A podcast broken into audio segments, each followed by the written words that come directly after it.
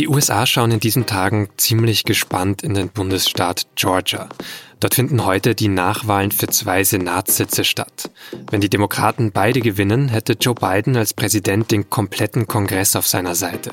Und ausgerechnet Donald Trump könnte den entscheidenden Beitrag dazu geleistet haben. Warum, das hat mir US-Korrespondent Thorsten Denkler erklärt. Sie hören auf den Punkt, den SZ-Nachrichten-Podcast mit Vincent Vitus Leitgeb. Georgia. Das war schon bei der Präsidentschaftswahl Anfang November einer der US-Bundesstaaten, die Joe Biden zum Sieg verholfen haben. Eigentlich wählt Georgia nämlich mehrheitlich republikanisch, diesmal hat es aber knapp für die Demokraten gereicht. Und zwar sehr knapp, wie auch der Wahlverlierer Donald Trump weiß. Uh, 11.780 votes. 11.780 Stimmen.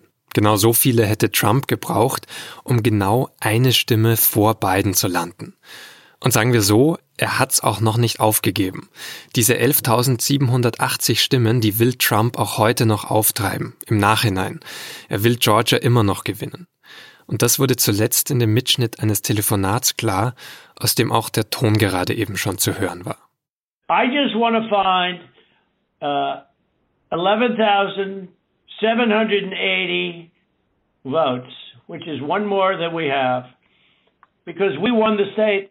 So, so tell me, Brad, what are we going to do? Uh, we won the election, and it's not fair to take it away from us like this. Trump spricht da mit dem republikanischen Innenminister von Georgia. Der hat das Gespräch mit seinen Beratern auch mitgeschnitten. Die Washington Post hat es dann veröffentlicht.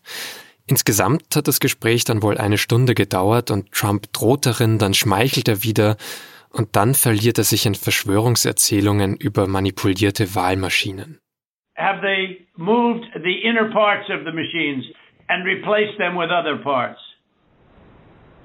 No. You sure, Ryan? I'm sure. Insgesamt könnte dieser Gesprächsmitschnitt dafür ausreichen, Trump anzuklagen, wegen der versuchten Anstiftung zu einer Straftat und wegen der Bedrohung von Wahlverantwortlichen.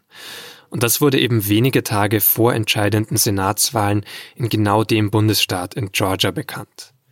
Wie kann sich das auf die Wahl auswirken? Darüber habe ich mit dem SZ-Korrespondenten Thorsten Denkler gesprochen.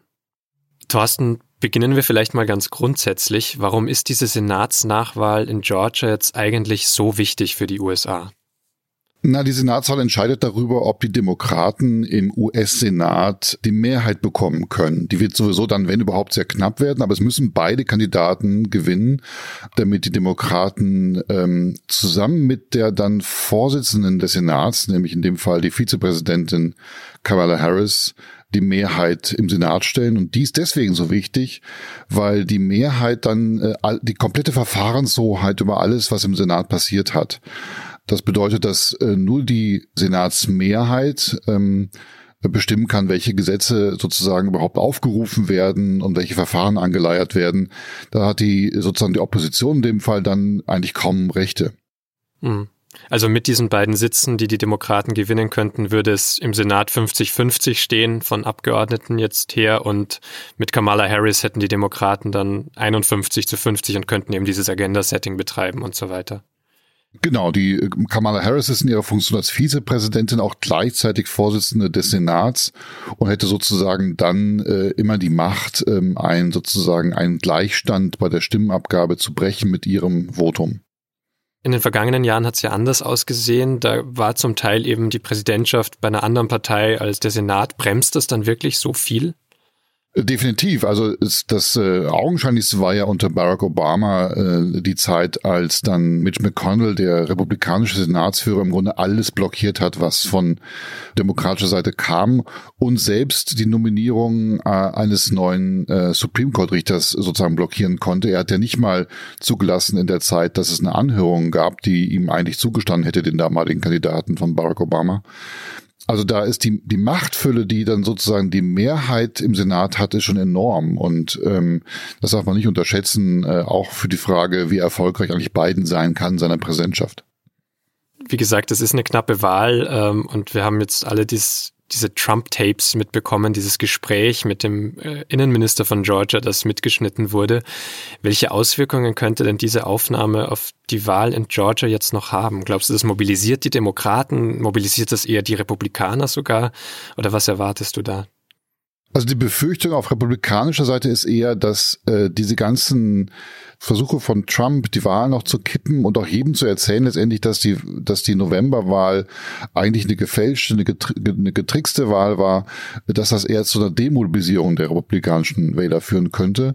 Und die demokratischen Wähler sind sowieso also komplett auf den Bäumen. Die wollen da jetzt klaren reinen Tisch machen und die Senate in demokratische Hand bringen. Also die, die Gefahr für die, für die Republikaner gerade ist, dass Trump ihnen gerade einen Strich durch die Rechnung macht. Trump ähm, kämpft im Grunde gar nicht mehr gegen die Demokraten, er kämpft gegen die eigenen Leute. Ähm, so wie er da gegen den Gouverneur von, von Georgia und auch gegen den äh, Innenminister von Georgia wettert. Das sind das sind gestandene und beinharte Republikaner. Die haben Trump die Stange gehalten bis zum letzten.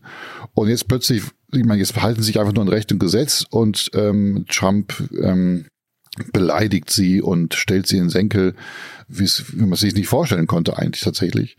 Das ist schon sehr bemerkenswert. Ähm, und das ist einfach nur sozusagen dem Umstand geschuldet, dass er nicht in der Lage ist, eine Niederlage anzuerkennen. Aber hat das zum Beispiel jetzt für diese Wahlen auch schon so konkrete Auswirkungen, dass die Kandidaten und eine Kandidatin gibt es, glaube ich, auf republikanischer Seite auch, dass die sich zum Beispiel distanzieren von Trump, dass die sagen, bitte mach keinen Wahlkampf mehr für uns?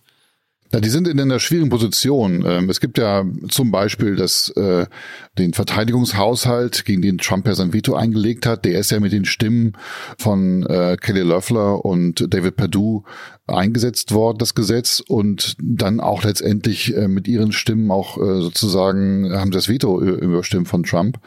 Ähm, einerseits, andererseits wissen sie auch, dass äh, sie Trumps Basis brauchen, um die Wahl zu gewinnen. Und äh, erst gestern auf einer Wahlkampfveranstaltung ähm, hat Kelly Löffler äh, bekannt gegeben, dass sie sich aus, auch dem Chor derjenigen anschließt im, äh, im Kongress, die jetzt am Mittwoch im Kongress die Wahl sozusagen anfechten wollen, äh, was kompletter, ich das mal ganz frank und frei Bullshit ist tatsächlich. Also es wird keinen Weg geben, die Wahl nochmal anzufechten und es wird keinen Weg geben, zu verhindern, dass Biden am 20. Januar ähm, äh, eingeschworen wird auf die Präsidentschaft. Also diese Wahl am Mittwoch, dass wir es kurz erklären, da geht es um die Präsidentenwahl und die muss eigentlich als Formalsache sozusagen, muss das Votum der Wahlleute im Repräsentantenhaus und im Senat auch nochmal bestätigt werden.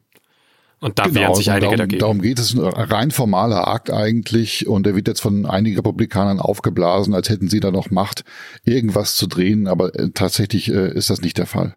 Hm. Rechnest du denn, dass das für Trump auch rechtlich äh, Folgen haben wird, dieser Anruf, der da öffentlich wurde? Also die Frage, ob er vor Gericht landet tatsächlich äh, und dafür dann zu irgendeiner Strafe verurteilt wird, das halte ich für ausgeschlossen eigentlich. Was passieren kann, ist, dass möglicherweise der Kongress, wenn er denn in demokratischer Mehrheit sein sollte oder in demokratischer Hand sein sollte, komplett, dass der nochmal ein weiteres Impeachment-Verfahren anstrebt. Das klingt ein bisschen unsinnig, einen, äh, einen Präsidenten, der bereits nicht mehr im Amt ist, noch aus dem Amt zu heben oder ein Amtsenthebungsverfahren anzuzetteln. Aber das hätte dann das Ziel, dass er äh, nie wieder öffentliche Ämter annehmen darf, wenn er dann tatsächlich in diesem Verfahren äh, verurteilt werden sollte.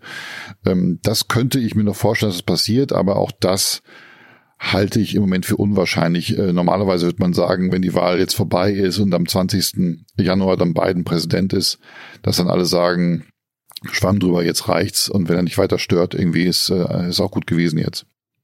Vielen Dank für deine Einschätzungen, Thorsten, bis hierhin. Und wie die Nachwahl von Georgia ausgehen wird, das wissen wir vermutlich erst in ein paar Tagen. Mhm. Ähm, aber du verfolgst das natürlich für uns und hältst uns auf sz.de alle am Laufenden. Sehr gerne.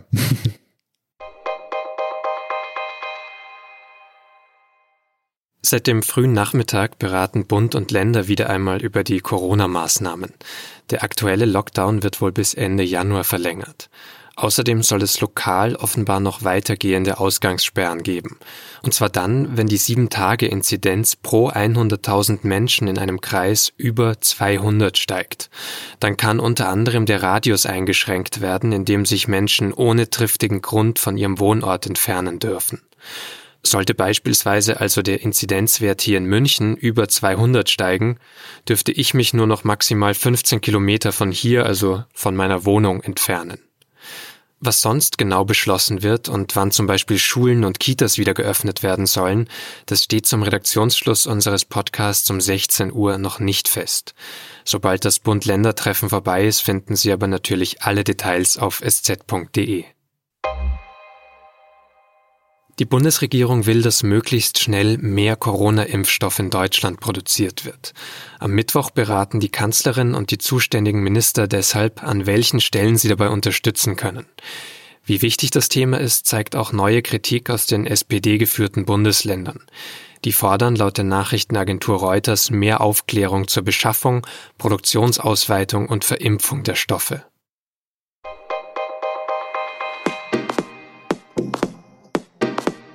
Das war auf den Punkt für diesen Dienstag, den 5. Januar und weil ich das Datum schon dazu sage, noch ein kleiner Hinweis. Weil in Bayern morgen Feiertag ist, erscheint unsere nächste Folge erst am Donnerstag, am 7. Januar. Dann wieder mit meinem Kollegen Jean-Marie Magro. Danke fürs Zuhören und bis zum nächsten Mal.